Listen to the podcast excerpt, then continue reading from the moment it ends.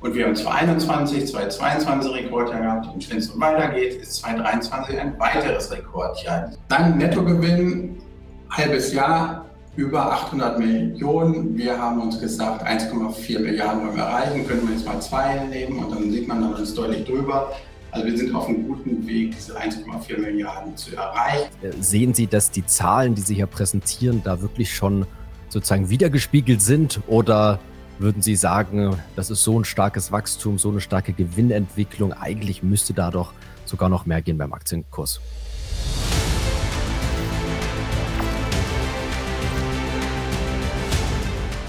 Herzlich willkommen auf dem YouTube-Kanal der SDK Schutzgemeinschaft der Kapitalanleger. Mein Name ist Paul Petzelberger und heute erwartet euch wieder einmal eine spannende Unternehmenspräsentation zur groben Einordnung. Zu Beginn gibt es immer eine Präsentation seitens des Unternehmens und im zweiten Part folgt dann die Q&A-Session. Unsere Teilnehmer haben stets die Möglichkeit, viele Fragen und Nachfragen zu stellen. Also könnt ihr euch definitiv auf eine spannende Diskussion freuen und wir freuen uns natürlich, wenn euch das Format gefällt, ihr dem Video ein Like gebt, unseren Kanal abonniert und gerne fleißig mit kommentiert. Lasst uns eure Meinung wissen und abonniert auch unseren Newsletter, damit ihr bei zukünftigen Veranstaltungen gerne mal live mit dabei sein und Fragen stellen könnt. Nun aber viel Spaß mit dem Video. Super, schönen guten Abend und herzlich willkommen auch von meiner Seite. Wie Herr Sadowski schon gesagt hat, wir wollen so ein bisschen zu Beginn einen Einblick geben, wir davon ausgehen, dass noch nicht alle uns ganz genau kennen oder beim letzten Mal nicht dabei waren und gehen dann auch relativ schnell auf die aktuellen Ergebnisse und aktuellen Geschehnisse über. So, wir als Talangs sind schon über 100 Jahre alt, wurden als reiner Industrieversicherer gegründet, als Versicherungsverein auf Gegenseitigkeit von der deutschen Stahl- und Eisenindustrie und waren dann 50 Jahre lang ein reiner Industrieversicherer, bis dann in 50er, 16 Jahren die Öffnung für das Privatkundengeschäft und dann auch das Rückversicherungsgeschäft passiert ist. In den 90er Jahren dann die Gründung oder der Börsengang der Hannover Rück, immer noch heute mit knapp über 50 Prozent, eine sehr wichtige Tochter für uns, DAX gelistet und wir als Talang selber sind seit 2012 an der Börse und ganz rechts zu sehen 2021, 2022, beides Rekordjahre, beides die Scheinmauer von über eine Milliarde Konzerngewinn erreicht. Genau da wollen wir weitermachen, aber mittlerweile sind wir schon nach einem ordentlichen Wachstum in den letzten Jahren die Nummer sechs unter den Versicherungsanbietern in Europa. Wir sind weltweit in über 175 Ländern tätig. Heißt, entweder haben wir ähm, ausländische Niederlassungen oder Vertretungen oder wir begleiten unsere Kunden in die einzelnen Länder rein. Und das machen wir weltweit mit etwas über 24.000 Mitarbeitern und davon ungefähr die Hälfte im Ausland arbeiten. Und so ein bisschen zur Struktur. Wichtig ist, wir haben vier Säulen, vier Segmente. Die ersten drei Segmente sind unsere Erstversicherungssegmente. Das ist zum einen die Industrieversicherung und das Privatkundengeschäft unterteilen wir ins Deutschlandgeschäft und das internationale Geschäft. Das sind also unsere drei Erstversicherungssäulen. Und dann haben wir mit der Hannover Rück natürlich unsere große Tochter in der Rückversicherung. Wir sind norddeutsch, wir kommen aus Hannover und wir lieben niedriges Risikoprofil. Ähm, und das machen wir, indem wir zum Beispiel unsere Bruttoprämien weltweit verteilen. Das heißt, wir sind sehr divers aufgestellt und als Versicherer sind wir gerade für Großschäden immer für die Kunden da. Und dann ist das wichtig, weil Großschäden sind oft lokal und regional. Und wenn man dann weltweit unterwegs ist, dann kann man auch mal sich erlauben, in einer Region, in einem speziellen Laden Land nicht so ähm, erfolgreich unterwegs zu sein und ist trotzdem im Gesamten noch sehr profitabel. Wir haben einen Kapitalanlagenbestand von fast 130 Milliarden. Wir sehen schon in dunkelblau die Anleihen mit 84 Prozent, sehr, sehr risikos, niedriges Kapitalmarktrisiko, Marktrisiko bei 40 Prozent ungefähr mit einer klaren Low-Beta-Strategie. Die Solvenz wir haben uns eigentlich einen Rahmen gesetzt, dass wir die bei 150 bis 200 Prozent halten. Sie sehen, wir sind gewachsen in den letzten Jahren, sind trotzdem noch 200, über 200 Prozent, aktuell bei 217 Prozent. Das heißt, es ist immer noch Platz für weiteres Wachstum. Und das sehen auch die Ratingagentur so, dass wir sehr stabil und solid unterwegs sind. Wir sind von Standard Poor's und auch von AM mit A Plus bewertet. Gerade AM hat uns Ende letzten Jahres nochmal aufgewertet. Ein toller Erfolg für uns. Kommen wir zur Konzernstrategie. Ich sprach gerade vom starken Wachstum in den letzten Jahren. Und gucken wir auf die linke Seite. Wachstum ist von 2018 auf 2022, das ist unser letzter Strategiezyklus, von 35 Milliarden auf 53 Milliarden Bruttoprämie angewachsen. Heißt über 50 Prozent. Was aber ganz wichtig ist, Wachstum kann quasi jeder, aber ganz wichtig, die rechte Seite zeigt, der Nettogewinn ist auf über 60 Prozent angewachsen, auf 1,172 Milliarden. Das heißt, ganz wichtig hier, profitabel. Das heißt, Gewinn noch stärker angewachsen als die Prämien. Und ich sprach ja von den vier Säulen, die ersten drei Säulen. Die Erstversicherung, und das ist besonders wichtig für uns, dass die einen hohen Nettogewinnbeitrag leisten. Und Sie sehen hier 2018 noch mit 31 Prozent, 2022 43 Prozent. Und wir wollen ja nicht aufhören, sondern wir haben klare Erstversicherungsstrategien in den Segmenten und werden weiterentwickeln und Richtung 50 Prozent gehen. Wir haben im Dezember 2022 bei dem Kapitalmarkttag unseren neuen Strategiezyklus von 2023 bis 2025 vorgestellt. Und wir haben hier von einer Stabilisierung im letzten Zyklus auf eine Beschleunigung gesprochen. Das heißt, wir wollen mehr Eigenkapitalrendite erhöhen, wir wollen Gewinne wachsen lassen und für Sie als ähm, ja vielleicht schon bestehende oder auch zukünftige Aktienbesitzer der Talangs die, die Dividenden stark erhöhen. Wie sieht das mit der Eigenkapitalrendite aus? Was haben wir vorgenommen? Im letzten Strategiezyklus wollten wir 8% erreichen. Wir haben über 9% erreicht und wollen zukünftig in jedem einzelnen Jahr 2023 bis 2025 deutlich über 10% Jahr für Jahr erreichen und das auch in jedem Segment. Wir sprachen von dem starken Wachstum von über 60% beim Nettogewinn. Da wollen wir nicht aufhören denn wir wollen Richtung 2025 auf ungefähr 1,6 Milliarden erreichen. Und hier oben rechts sehen Sie so ein kleines rotes Fältchen, Liberty nicht begriffen. Und ähm, da kommen wir dann später dazu. Das ist eine der Hauptereignisse, die im letzten halben Jahr passiert ist. Das heißt, wir haben eine M&A-Transaktion durchgeführt in Lateinamerika und das ist in dieser Zahl noch nicht inkludiert. Dann die Dividende.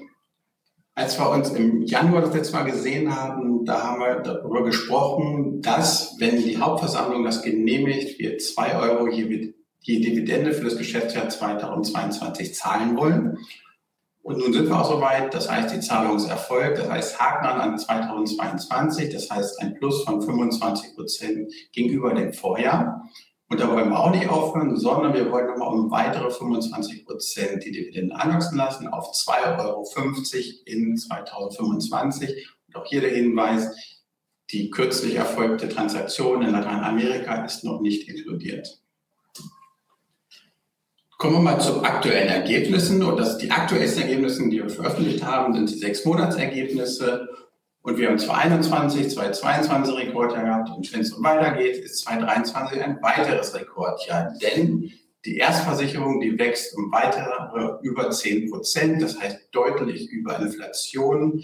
Und die Eigenkapitalrendite ist ja auch unser Ziel, in jedem Segment in jedem Jahr über 10 Prozent zu sein. Genau da sind wir unterwegs drauf. Wir profitieren aktuell auch davon, dass in der Industrieversicherung und in der Rückversicherung, das sind 80 Prozent unserer Prämien, ein harter Markt existiert. Das heißt, ein sehr gewinnbringender Markt existiert mit Preissteigerungen, noch möglichen Preissteigerungen. Dann kommen wir zum Ausblick. Wir haben, obwohl wir Norddeutsch sind, jetzt gesagt, und deswegen auch rot unterkringelt, wir haben vorher gesagt, wir wollen ungefähr 1,4 Milliarden Nettogewinn erreichen. Jetzt haben wir uns getraut, auf jeden Fall mal ein größer Zeichen einzufügen. Und warum haben wir uns das getraut? Das können wir hier ganz gut sehen. Hier sehen Sie Versicherungsumsatz, ähm, das für ungefähr bei 21 Milliarden sind, die Hälfte von den gewünschten 42 Milliarden. Für die, die die Kennziffer Versicherungsumsatz noch nicht kennen, wir sind in 2023 als Versicherungsunternehmen von IFRS 4 auf IFRS 17 umgestiegen. Das heißt, was früher mal Bruttoprämie hieß und bei 53 Milliarden im letzten Jahr lag, ist jetzt der Versicherungsumsatz und ist etwas kleiner, weil es hat sich nichts am Business von unserem bei uns geändert, sondern es ist einfach so, dass es Abzüge gibt, wie zum Beispiel ähm, das Investment in Lebensversicherungsgeschäft. Dann Nettogewinn, halbes Jahr über 800 Millionen. Wir haben uns gesagt, 1,4 Milliarden wollen wir erreichen, können wir jetzt mal zwei nehmen und dann sieht man, dann ist deutlich drüber. Also wir sind auf einem guten Weg, diese 1,4 Milliarden zu erreichen und wir hoffen auch, die zu überfüllen.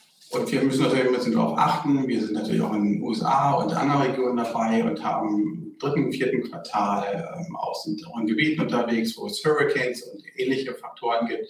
Also müssen wir mal mit Vorsicht genießen, aber wir sind auf jeden Fall sehr gut unterwegs und auf Rekordjahr. Und das zeigt auch unsere Eigenkapitalrendite mit 18 Prozent und deswegen auch hier zwei größer Zeichen, weil wir deutlich über 10 Prozent dann auch Richtung Jahresende erreichen wollen.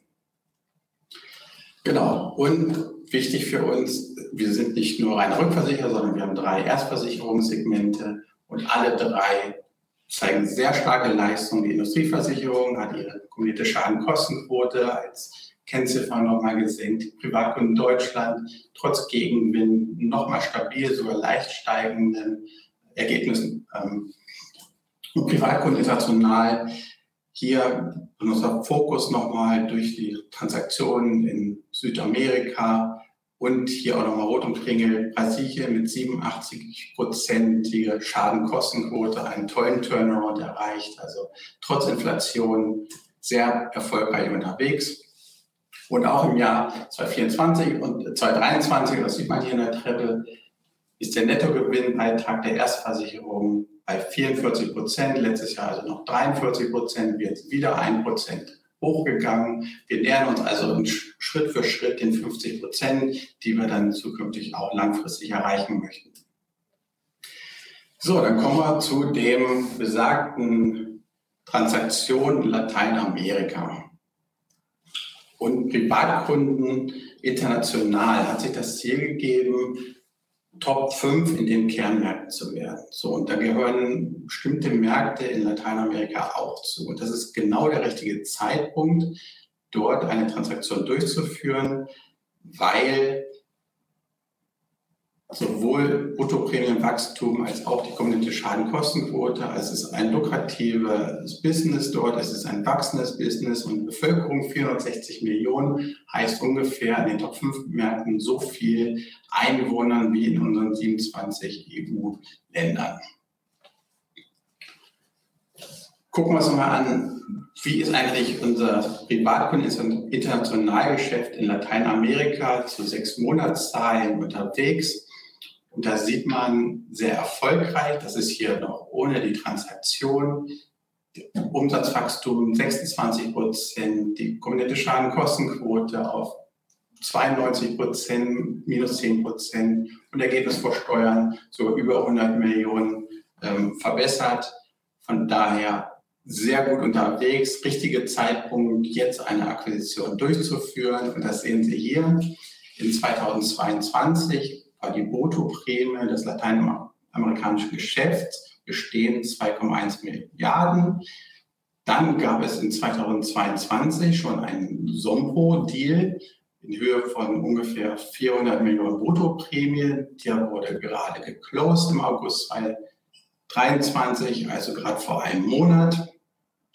Und mit diesem neuen Liberty Deal, der im Mai unterschrieben worden ist und der noch nicht ganz geclosed ist, aber zumindest unterschrieben ist, kommt in Brasilien nochmal 1,1 Milliarden Bruttoprämie dazu. In den Anden, also das heißt Chile, Kolumbien, Ecuador, kommen nochmal 600 Millionen dazu, sodass man von einer Verdoppelung unseres Geschäfts sprechen kann. Was bedeutet, und ich sprach von Top 5 Positionen, die man erreichen möchte, Privatkunden international ist tatsächlich jetzt mittlerweile die Nummer 3 in Süd-Lateinamerika. Und da hervorzuheben, Brasilien mit über 200 Millionen Einwohnern, der größte Markt, und dann mittlerweile Nummer zwei, in Chile sogar die Nummer eins, in Kolumbien Nummer sieben, also nähernd Richtung Top 5 Position. Also ein wirklich sehr, sehr erfolgreiches Segment. Und warum ist das auch wichtig? Ich sprach mit lokalen Ereignissen bisher war Privatkunden international ein bisschen europalastig unterwegs. Mit, mit Polen, Italien sehr, sehr groß, so dass es bis zu der Liberty-Transaktion 68 Prozent der Bruttoprämie hatte und jetzt nach dem Deal mit Liberty ungefähr 45 Prozent Lateinamerika ist. Hier sind noch IFRS 4 Zahlen. Wenn man das jetzt in IFRS 17 äh, rüber transferieren würde, weil das Lebensgeschäft in Europa dann noch so ein bisschen reduziert werden würde, würde man so ungefähr bei 50-50 landen. Und hier nochmal so ein bisschen Zeitplan. Sombo Seguros Deal 2022 gesigned, also unterschrieben im August 2023, jetzt Haken dran, final. Und in Liberty, da wollen wir genauso schnell unterwegs sein. Die große Hoffnung, und wir sind äh, sehr gut unterwegs, dass wir es vielleicht noch Richtung Q4 2023 Brasilien closen können und dann die anderen Länder dann im ersten Halbjahr 2024 hinzukommen. Kommen wir zum Ausblick noch ein bisschen zusammenfassen. Also Versicherungseinnahmen möchten wir mittlerweile über 42 Milliarden liegen. Der Nettogewinn haben wir jetzt leicht angehoben, haben gesagt, nicht ungefähr 1,4 Milliarden, sondern größer 1,4 Milliarden. Die Eigenkapitalrendite nicht nur größer 10 Prozent, sondern deutlich größer 10 Prozent. Und die Dividende pro Aktie für das laufende Geschäftsjahr größer 2 Euro und dann mit auf dem Kurs Richtung 2,25, Richtung 2,50 Euro. Ich würde sagen, soweit zum Schnelldurchlauf und wir wären bereit für Fragen. Genau. Also nochmal vielen Dank für die Präsentation, ein sehr kompakter Überblick und man kann sagen, die Zahlen sprechen natürlich auch für sich sehr beeindruckend. Ich glaube, die Teilnehmer sind auch noch ziemlich beeindruckt. Wir haben bisher nämlich nur eine Frage. Also die meisten sind, glaube ich, selber noch mit großen Augen bei dieser Präsentation dabei, die ja dann doch, kann man, denke ich, sagen, das gute Kursniveau auch wirklich untermauert. Also hier jetzt nochmal die ganz herzliche Einladung. Der Chat ist frei gerne die Fragen eingeben. Wir freuen uns über jede Frage und hoffen natürlich jetzt auch, genau, es kommt schon, ich sehe, eine interaktive Veranstaltung zu haben. Das ist immer das Highlight. Vielleicht darf ich sogar kurz noch eine Frage vorweg schieben. Lateinamerika stand ja jetzt in der Präsentation auch stark im Fokus durch Liberty. Die Frage, welche weiteren Wachstumsregionen gibt es abseits von Lateinamerika? Was steht noch im Fokus? Also wir, also M&A ist, ähm, das ist ja mein zweiter Job hier sozusagen in der Talangs, äh, wie Sie eingangs ja anmoderiert haben, Herr Petzelberger, ist ein wesentlicher Bestandteil unserer Wachstumsstrategie. Äh, wir denken, dass wir jetzt mit der Transaktion in Lateinamerika äh, ein wichtiges Ziel für die Erreichung der strategischen Ziele in den dortigen Märkten erreichen werden sind ansonsten daran interessiert für unsere Industrieversicherungsgeschäft, dort insbesondere Spezialversicherungsgeschäft in den äh, USA eventuell etwas äh, zuzukaufen. Die finanzielle äh, Kapazität dazu äh, ist auf jeden Fall noch vorhanden und das Management-Team von äh, der internationalen Privatkundenversicherung kümmert sich um Liberty. Die Industrieversicherungskollegen haben Kapazität, dann auch so eine Transaktion noch zur Hand haben. Also da haben wir durchaus noch Appetit äh, in der Industrieversicherung äh, uns zu verstärken. Hier kommen auch weitere Fragen und natürlich wird der hohe Aktienkurs, der Rekordkurs, aktuell stehen wir über 63 Euro hier auch aufgegriffen, thematisiert. Jetzt ist es natürlich immer recht schwierig für die IR-Abteilung, den Aktienkurs zu kommentieren, aber vielleicht können Sie trotzdem ein bisschen drauf eingehen. Also eine Frage, ähm, greift eben das Thema auf. Der Aktienkurs ist sehr stark angestiegen. Was ist aus Ihrer Sicht der Treiber für weitere Kursanstiege? Und auch die Frage jetzt mit Blick auf die kommenden Monate, was für einen weiteren Verlauf, klar, schwierige Frage, aber was für einen weiteren Verlauf, äh, fragt ein Teilnehmer, könnten Sie sich beim Aktienkurs vorstellen? Äh, sehen Sie, dass die Zahlen, die Sie hier präsentieren, da wirklich schon sozusagen wiedergespiegelt sind oder würden Sie sagen, das ist so ein starkes Wachstum, so eine starke Gewinnentwicklung, eigentlich müsste da doch sogar noch mehr gehen beim Aktienkurs? Ähm, Also ich versuche mal diese, dieses Fragenkonvolut, was ich auch mit der Frage, da habe ich eine Frage gesehen, ob wir äh, Hoffnung auf den DAX haben. Äh, ich versuche das mal so in einem Rundumschlag ähm, äh, abzudecken. Äh, was kann den Kurs von diesem Niveau noch weiter treiben? Ich denke, äh, dass bislang äh, Neudeutsch sagt man ja Investment Case, äh, dass also die Equity-Story der Talangs, die war relativ einfach. Man hat die Hälfte der Marktkapitalisierung von unserer Marktkapitalisierung abgezogen, um die implizite Bewertung äh, des Erstversicherungsgeschäfts ähm, äh, zu ermitteln. Und als wir das letzte Mal gesprochen haben, war der implizite Wert der Erstversicherung im Aktienkurs so knapp über Null. Äh, wir sind Stand heute äh, bei 4,1 Milliarden äh, und das macht es nicht mehr so offensichtlich, dass die Aktie möglicherweise unterbewertet ist. Und deswegen muss man jetzt etwas genauer hinschauen. Wenn man auf die gängigen Bewertungsmultiplikatoren schaut, äh, das Eigenkapital, das der Erstversicherung zugeordnet ist, beträgt knapp 5 Milliarden. Ähm, die implizite Marktkapitalisierung ist 4 Milliarden. Das heißt also, die Bewertung ist noch knapp unter 1. Ähm, äh, also insofern äh, mag sich jeder ein Bild da, darüber machen, ob das günstig oder teuer ist. Unsere äh, Konzerntochter Hannover Rück ist aktuell mit 2,4 äh, Preisbuch-Multiplikator ähm, bewertet.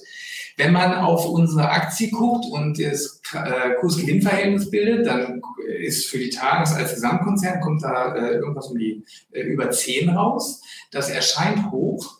Wenn man jetzt aber erneut wieder nur auf den Ertrag, das Nettoergebnis, das die Erstversicherung erwirtschaften wird, guckt, dann ist die Bewertung, wenn man das entsprechend bereinigt, die äh, Marktkapitalisierung äh, von Herrn Rück abzieht, die 4 Milliarden ins Verhältnis setzt zu dem Gewinn, den nur die Erstversicherung macht, dann ist das Kurs-Gewinn-Verhältnis der Erstversicherung ungefähr so um die 7. Ähm, und erneut, da mag sich jeder ein Bild machen über fair oder nicht fair. Was treibt den Kurs in Zukunft? Herr Olinski hat es angesprochen. Ähm, zum einen äh, sind wir weiterhin ambitioniert, äh, profitabel zu wachsen. Also wir haben, sehen noch weit, äh, weites, weiteres Potenzial zu wachsen. Und wachsen heißt für uns eben insbesondere die, äh, die Gewinne zu steigern. Wir haben für äh, dieses Jahr gesagt, wir werden die 1,4 Milliarden übertreffen. Äh, man kann nicht das Halbjahresergebnis einfach mal zwei nehmen. Wir werden auf jeden Fall mehr als 1,4 machen. Die äh, Lateinamerika-Transaktionen werden auf jeden Fall ein einen hohen zweistelligen äh, Millionenbetrag an zusätzlichen Ergebnis generieren. Wir haben uns bis 25 vorgenommen, äh, pro Jahr ungefähr um weitere 100 Millionen zu wachsen. Das heißt also, wir, äh, wenn Sie berücksichtigen, dass eben diese Lateinamerika-Transaktion noch nicht berücksichtigt ist in unseren äh, ausgegebenen Prognosen, wo wir mittelfristig das Ergebnis sehen, dann wird ein weiterer Kurstreiber das erwartete weiter dynamische Gewinnwachstum sicherlich sein.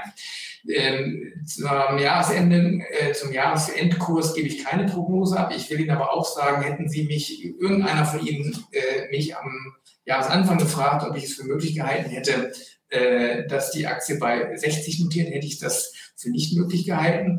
Es ist ein sehr wichtiger Faktor dafür ausschlaggebend und damit will ich auch die Frage der DAX-Mitgliedschaft einmal aufgreifen.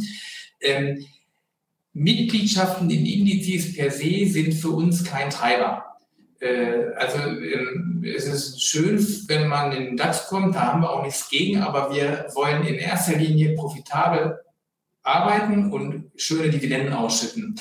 Dann kommt nämlich, und ich skizziere Ihnen gleich, was im äh, Frühjahr dieses Jahres passiert ist, dann kommt der Rest nämlich von allein. Was im Frühjahr passiert ist, ist, und das hat einen maßgeblichen Anteil an der Kursentwicklung genommen.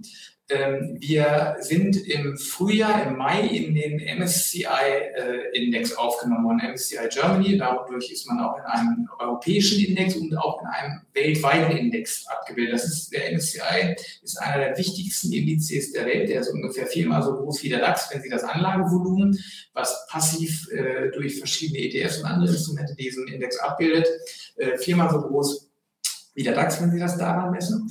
Und das hat enorme Zusatznachfrage aus den ganzen sogenannten passiven Investoren, also diejenigen, die nur Indizes äh, ähm, äh, abbilden, äh, ausgelöst. Also unser Handelsvolumen, das tägliche, hat sich seitdem fast verdoppelt. Das war ein, äh, ein Grund, warum der Kurs so äh, gestiegen ist. Dann haben wir gute Zahlen geliefert, den Liberty Latam Deal nachgelegt, also haben auch einen guten Newsflow und offensichtlich bei vielen Nerv getroffen und Fantasie angeregt, dass wir tatsächlich auch noch weiter profitabel ähm, wachsen können. Und um nochmal abschließend auf den Index und den DAX zu kommen, ähm, kurzfristig ist der DAX äh, für uns nicht in Reichweite. Es ist aber auch kein, kein wirklich primäres Ziel für uns, in DAX zu kommen. Wenn wir schöne Dividenden äh, und Gewinne erwirtschaften, ähm, dann sind wir zuversichtlich, dass die Marktkapitalisierung weiter steigt. Und vielleicht wird das eines Tages passieren. Wir würden nicht depressiv werden, wenn es nicht passiert. Ich fasse mal vorsichtig zusammen. Also man könnte die Ansicht vertreten, dass Talangs bisher stark unterbewertet war und jetzt irgendwo Richtung fair bewertet geht. Aber klar, was das für einen Kurs heißt und das hoffentlich wissen auch alle Teilnehmer. Keiner kann wissen, wo der Kurs irgendwie in ein paar Monaten steht. Nach so einem Anstieg kann es auch mal irgendwo wieder eine kleine Kurserholung oder vielleicht auch eine mittelgroße Kurserholung geben. Also das weiß keiner. Aber Herr Sablowski, vielen Dank. Sehr spannend fand ich auch besonders dann nochmal so diese ganze Einordnung. Vielleicht darf ich nochmal nachhaken, auch bei dieser Frage DAX, da spielt ja ganz stark das Thema Free Float dann auch eine Rolle, weil von der Marktkapitalisierung jetzt mal allgemein hätte ja Talangs längst irgendwo die Größe. Und dann kommen wir ja auch so ein bisschen zu der Thematik Großaktionär, Aktionärsstruktur. Können Sie vielleicht noch ein bisschen was zur Aktionärsstruktur sagen und ob man da auch irgendwie einen aktuellen Stand oder vielleicht auch Veränderungen irgendwie was darüber sagen kann? Ja, ähm, also wir haben einen Großaktionär, das ist der Haftpflichtverband der deutschen Industrie, ein Verein auf Gegenseitigkeit, den Herr Wolinski im Eingang äh, der Präsentation ja auch äh, genannt hat. Der hält äh, knapp 79 Prozent, 78,6 sind es genau, am Aktienkapital und ähm, nur knapp 21 Prozent unserer Aktien äh, sind tatsächlich handelbar. Davon sind knapp drei Prozent im Besitz eines Partners, äh, Meiji Jasuda aus Japan. Äh, mit denen haben wir, bevor wir an der Börse waren, äh, unsere Expansion in äh, Polen gemeinsam begonnen und finanziert. Und die sind dann über den Börsengang Teil ausgestiegen, halten immer noch ein paar Prozentpünktchen. Ähm, der ähm, unser Mehrheitsaktionär hat äh, immer gesagt, äh, dass er, wenn wir größere Transaktionen machen, die äh, mit zusätzlichem Eigenkapitalbedarf verbunden sind, bereit ist, sich verwässern zu lassen.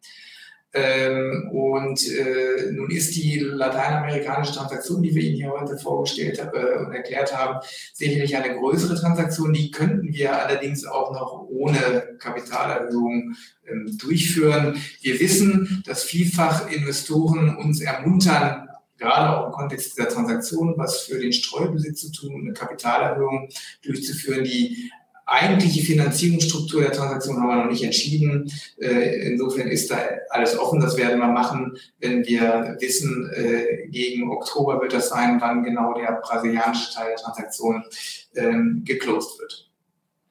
Also kurzfristig wird sich nichts Gravierendes an der Aktionärstruktur ändern.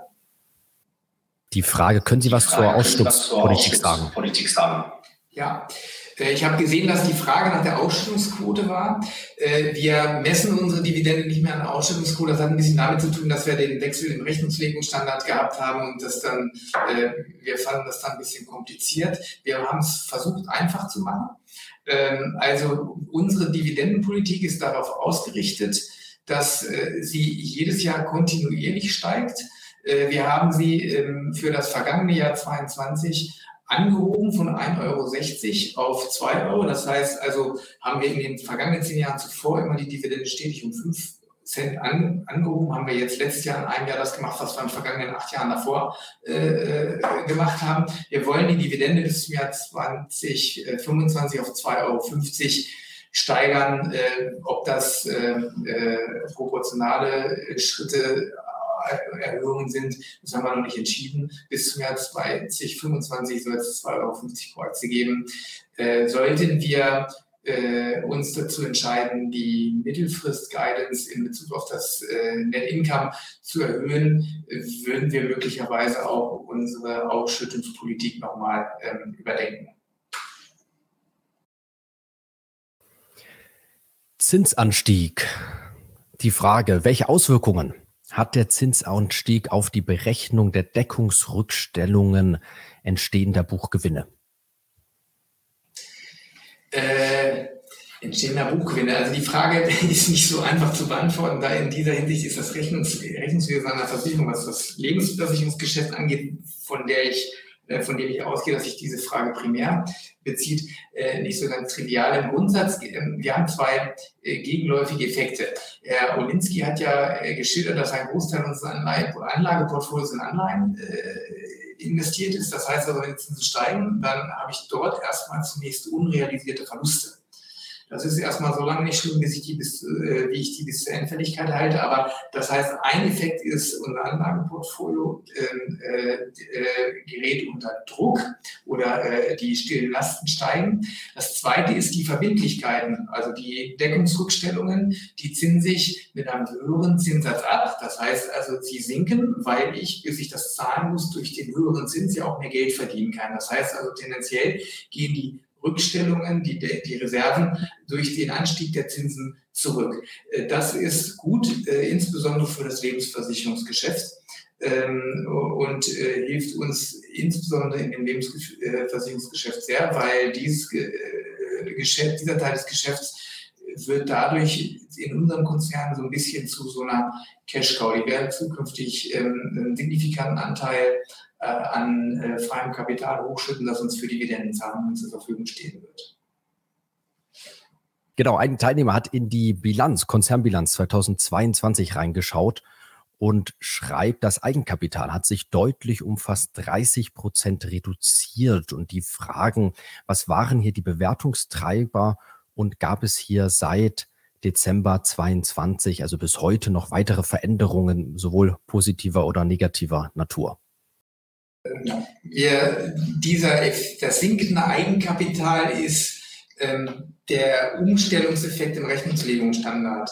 Ähm, dort äh, sind, äh, Herr Olinski hat das beschrieben, äh, dort sind Veränderungen im Rechnungslegungsstandard eingetreten, die dazu geführt haben, dass das Eigenkapital sinkt. Das hat nichts mit dem äh, zugrunde liegenden äh, Geschäft zu tun. Sie sehen ja, wir erwarten weiterhin über eine Milliarde zu verdienen. Das ist nur ein ähm, anders gearteter Ausweis der äh, zukünftig anfallenden Erträge, die bislang im Eigenkapital abgebildet worden äh, sind, die sind in die jetzt sogenannte Contractual Service Margin gewandert. Das, wir müssen sich das so vorstellen, dass ein mehrjährig laufender Vertrag, äh, der generiert über die Laufzeit einen Gewinn. Äh, das äh, vereinnahme ich ähm, äh, upfront bei manchen Policen, nicht bei allen. Und das ist früher im Eigenkapital gewesen. Das geht jetzt in der sogenannten Contractual Service Margin, so heißt die. Die beträgt, äh, glaube ich, nach Steuern knapp 4 Milliarden. Äh, die können Sie gedanklich eigentlich dem Eigenkapital wieder zu äh, zurechnen. Also wenn Sie sich fragen, wo ist das Eigenkapital geblieben, das sitzt dann äh, in großen Teilen in der sogenannten Contractual Service Margin. Ist wie deutsches Wort dafür wäre Gewinnspeicher. Das wird jetzt im Laufe der Zeit, Jahr für Jahr, solange die Verträge laufen, äh, wird immer ein, zeitanteilig Jahr für Jahr ein Teil dieser Contractual Service Margin über die G&V zu gewinnen und dann, soweit wir es nicht ausschütten an unsere Aktionäre, äh, dort wieder zu Eigenkapital. So ist der, die Eigenkapitalveränderung zu erklären. Das heißt, ein technischer Rechnungslegungsstandardvorgang, ähm, äh, der das ausgelöst hat. Also durchaus immer ein wenig komplex bei einem Versicherungskonzern. Wir haben noch mal zwei Nachfragen. Zum einen zur Dividende ist die Frage, diese 2,50 Euro, sind die für 2024 oder dann sozusagen für Geschäftsjahr 2025. Also orientiert sich das an Ausschüttung oder Geschäftsjahr. Und noch die Frage, ich packe es einfach mal zusammen, auch Zinsveränderung ganz generell. Also welche Auswirkungen haben die Zinsveränderungen ganz generell per Saldo auf Talangs? Ähm, die Dividende ist in 25 für 24. Korrekt. Die wird 26 genau. ausgezahlt. Genau, also die für, die für das Geschäftsjahr 25. Und äh, die Frage mit den Zinsen, was haben Zinsen ganz generell per Saldo auf ihr? Also, ähm, steigende Zinsen sind gut, weil wir mit steigenden Zinsen also wir haben jetzt knapp zehn Jahre Nullzinspolitik gehabt, da war es extrem schwer, äh, über vernünftige Kapitalanlagepolitik äh, gute Renditen zu erzielen. Das ist jetzt wieder anders, weil das Zinsniveau steigt. Es wird wieder einfacher, äh, eine Kapitalanlagerendite zu äh, generieren, die ansehnlich ist. Ähm, und das ist gut. Wobei ich nochmal klar sagen will, unser eigentliches Ziel, deswegen investieren wir so risikoarm. Wir wollen nicht die besseren oder weltbesten Asset Manager, Vermögensverwalter sein, sondern wir wollen unsere Gewinne ähm, aus äh, dem versicherungstechnischen Geschäft äh, generieren. Also wir wollen äh, gute Risikoauswahl treffen, äh, vernünftig bepreiste Versicherungsverträge äh, vertreiben und darüber unsere Gewinne machen, sodass ähm, die, äh, die, der Anlagezins ein kleines Sahnehäubchen dann da drauf ist. Also für das Anlagegeschäft ist es gut. Was bewirken steigende Zinsen für unsere Bilanz? Das heißt, im Grundsatz sinken dadurch unsere äh, Schadenrückstellungen. Sie müssen sich das so vorstellen, wir nehmen ein Euro Prämie an, äh, ein und legen den an bis zu einem erwarteten Schadenseintritt. Also wenn wir mal annehmen, ich mache einen Vertrag, nehme einen Euro ein und äh, äh, nehme an, dass ich in einem Jahr äh, den auszahlen muss, dann zinse ich die, diesen einen Euro mit dem erwarteten Durchschnittszins ab weil bis zum erwarteten Schadenseintritt in einem Jahr verdiene ich über den Zins ja genau diesen Betrag, mit dem ich die äh, Reserve abzinse. Ähm, und äh, deswegen führen steigende Zinsen zunächst einmal äh, zu geringeren Verbindlichkeiten. Und dann verdiene ich über den Anlagezins Jahr für Jahr bis zum Schadeneintritt so viel, dass ich eine ausreichend bemessene Schadenreserve habe. So ist äh, die ähm, Rechnungslegungsmechanik dazu. Und das passiert bei steigenden Zinsen in unserer Bilanz. Und äh, das Ganze geht natürlich bei sinkenden Zinsen dann in die, äh, in die andere Richtung. Ist aber, weil ja die Basisannahme immer ist, dass was das, um dass ich die Zinsen abzinse, kriege ich auch im es dann später zurück in einer perfekten Welt, wenn die Zinsen immer gleich bleiben, ein in sich geschlossener Kreislauf. Wenn wir jetzt schon ein großes Thema mit Zinsumfeld hatten, dann schnappen wir uns doch ein weiteres größeres Thema. Ein Teilnehmer fragt nach den Umständen oder Auswirkungen des Klimawandels. Also die konkrete Frage, werden sich die Schadensquoten wegen des Klimawandels erhöhen? Ähm, die Frage ist so nicht mit Ja oder Nein zu beantworten. Ähm, also ich will das, also solange wir, also die Schadenquote an sich setzt ja die Schäden ins Verhältnis mit den Prämien, solange wir äh, unsere Risiken richtig bepreisen und der Versicherungsumsatz in dem Maße vernünftig mitwächst und wir unser sogenanntes Großschadenbudget, das bei der Prämienkalkulation ja eine wichtige Rolle spielt, äh, richtig dimensionieren, würde sich in einer perfekten Welt die Schadenquote eigentlich auf dem gleichen Niveau bewegen. Aber natürlich die absolute Höhe der Großschäden, die durch Naturkatastrophen ausgelöst werden, die steigen natürlich. Sie können das sehen. Vielleicht können wir nochmal auf die Seite klicken. Haben wir die dabei mit unseren Großschäden? Die haben wir leider nicht dabei. Okay, dann, dann erzähle ich Ihnen das so. Äh, wir haben im letzten Jahr ein Großschadenbudget von 1,8 Milliarden gehabt. Das ist aufgrund der Rückstellungen, die wir für den Ukraine-Krieg haben bilden müssen, leicht, leicht überzogen worden. Aber das Großschadenbudget, das im letzten Jahr 1,8 Milliarden betrug, ist für das laufende Jahr auf 2,2 Milliarden hochgesetzt worden, weil die Frequenz und die äh, Schwere der Schäden, insbesondere derjenigen, die durch Naturkatastrophen ausgelöst werden, natürlich steigen. Und wenn Sie mal gucken in die Nachrichtenlandschaft, Sie haben gerade in dieser Woche, ähm, gerade gestern Flut oder sinnflutartige Regenfälle in Griechenland. Wir haben Hochwasser gehabt in ähm, äh, Slowenien äh, und in Österreich. Wir haben einen großen Brand auf Hawaii gehabt. Äh, wir haben einen Hurricane in Florida gehabt. Das heißt also, die Frequenz und die Schadenschwere der durch Naturkatastrophen ausgelösten Großschäden, die nimmt zu. Und insofern ist, kann man dann schon sagen, ja, äh, die Belastung durch Naturkatastrophen als Konsequenz des Klimawandels, die nimmt zu. Lateinamerika, Frage Währungsrisiko. Wir können ja vielleicht auch noch mal genau zu den tollen Folien hingehen. Sie haben es dargestellt, große Wachstumschancen, gigantischer Markt, Lateinamerika, Talangs bereits super positioniert, aber hier natürlich auch eine berechtigte Frage. Viele Chancen, aber natürlich auch Herausforderungen weit außerhalb Europa. Die Frage, wie sieht das Währungsrisiko aus bei diesem Anstieg des Business in Lateinamerika? Also zum einen, ähm, Herr Olinski hat Ihnen ja äh, erläutert, dass wir sehr viel Wert drauf legen auf Diversifikation.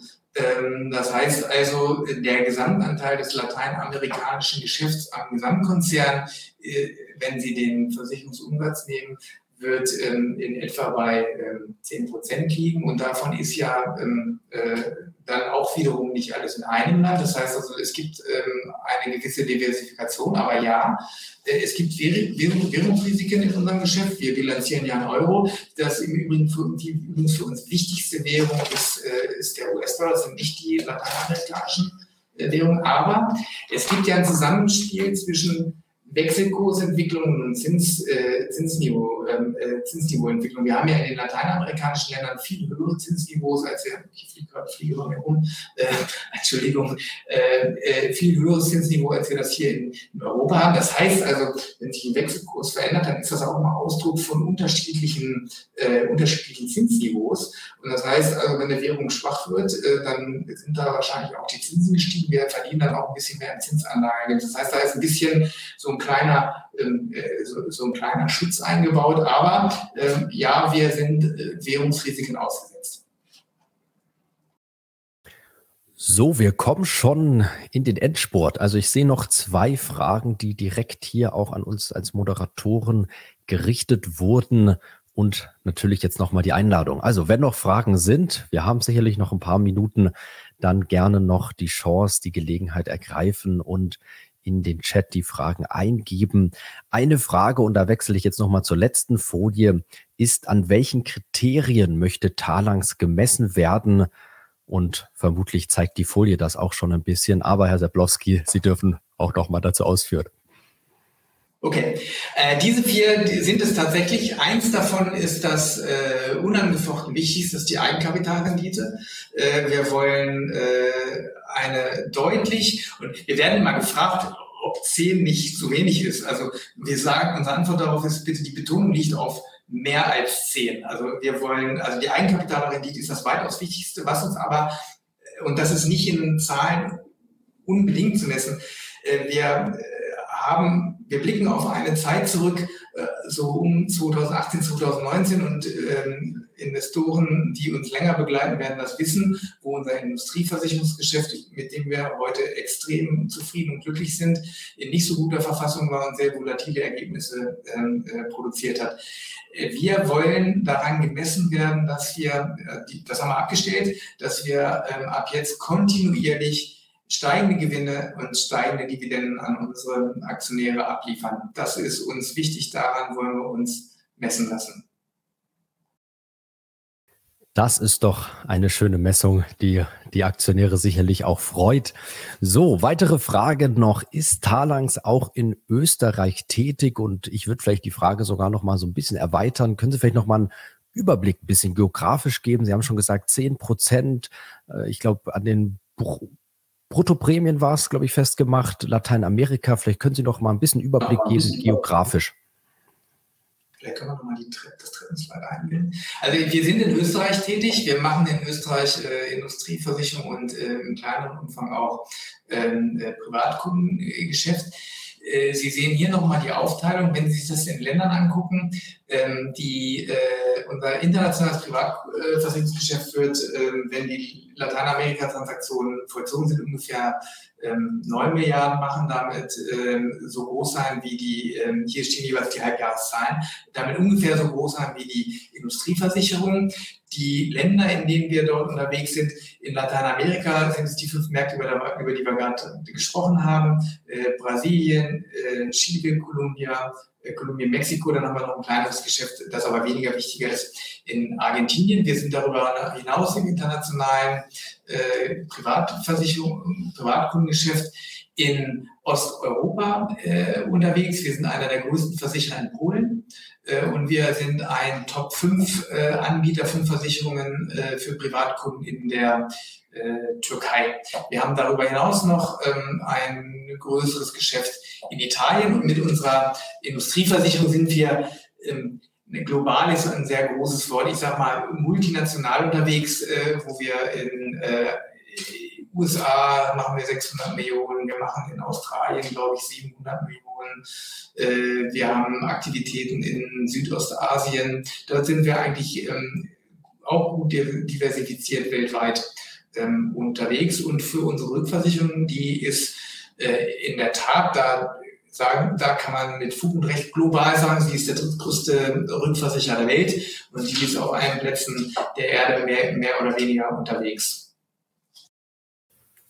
Super, vielen Dank nochmal für die Übersicht. Eine weitere Frage haben wir noch reinbekommen. Wollen Sie die Aktienquote in der Anlagepolitik weiterhin niedrig halten? Ja, und unbedingt. Äh, Herr äh, Ulinski hat vorhin das Stichwort Low Beta genannt. Mit Low Beta meinen wir, wir wollen möglichst geringe Marktrisiken in unserer Anlagepolitik eingehen. Ich sagte vorhin, uns ist wichtig, was heißt wichtiger?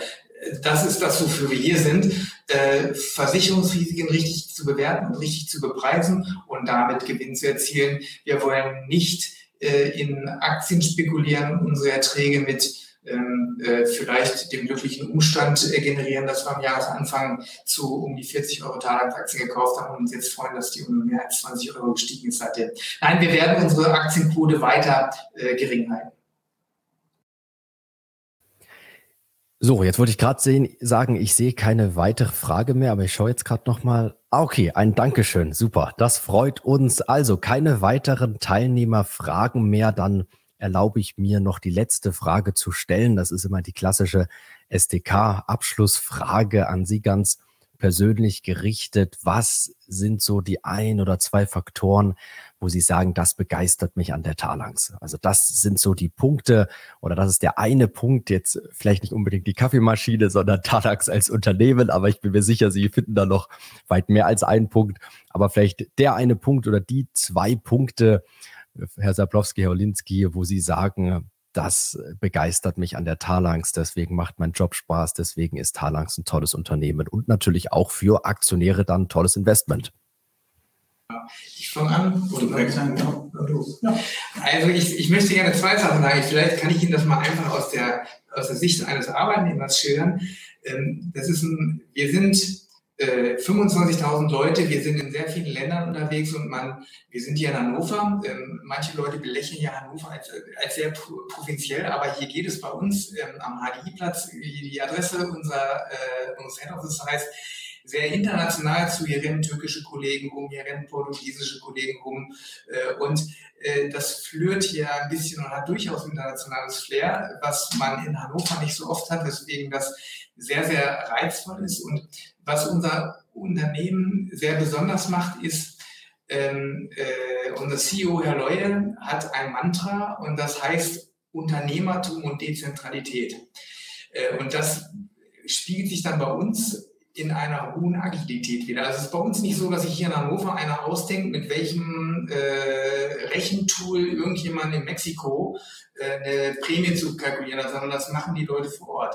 Und wenn aber einer eine pfiffige Idee hat, dann haben wir so eine Plattform, wo der das dann zeigt und wenn der Kollege in Polen das auch pfiffig findet, dann nimmt er das und adaptiert das auf den polnischen Markt. Und das ist unglaublich ähm, flexibel und agil und das macht eine unserer größeren Stärken aus und das macht Spaß zu, äh, zu sehen, wie hier kreativ äh, länderübergreifend schnell und flexibel äh, Ideen in die Tat umgesetzt werden können. Herr Dr. Olinski. Absolut richtig. Und ich bin Braunschweiger und fahre jeden Tag gerne nach Hannover. Das kann man sich so vorstellen wie im Fußball Gelsenkirchen und Dortmund, sehr verfeindet. Aber ich bin gerne hier und das ist einfach eine Kultur, die ist ähm, einmalig, glaube ich. Und wir messen das auch im Organisational Health Check jedes Jahr. Das ist so von McKinsey durchgeführt ist mit über 1000 Unternehmen. Und wir sind da ganz oben und das merkt man einfach. Man kommt gerne zur Arbeit und wir haben heute wenig über Kultur gesprochen, aber es macht einfach Spaß, hier zu arbeiten und ähm, das sieht man so in Zahlen nicht, aber ähm, es macht Spaß. Herr Salbowski, Herr Olinski, vielen Dank für die heutige Veranstaltung. Es war wirklich eine tolle Veranstaltung, fand ich. Kompakt, sehr informativ, natürlich auch tolle Zahlen. Talangs wirklich mit einer tollen Aufstellung aktuell, aber auch eine super Präsentation, eine super Fragenbeantwortung. Also ein ganz, ganz großes Dankeschön. Natürlich jetzt auch an alle Teilnehmer, die fleißig mitgemacht haben, Fragen gestellt haben oder auch einfach so zugehört haben. Hier sind auch viele Dankeschöns, ja, Lobworte in den Chat gerade noch werden reingegeben. Auch dafür vielen, vielen Dank. Und abschließend, ja, nochmal, Herr Sablowski, Herr Olinski, vielen Dank und einen schönen Abend an alle. Vielen Dank und wir kommen gerne wieder. Bis bald.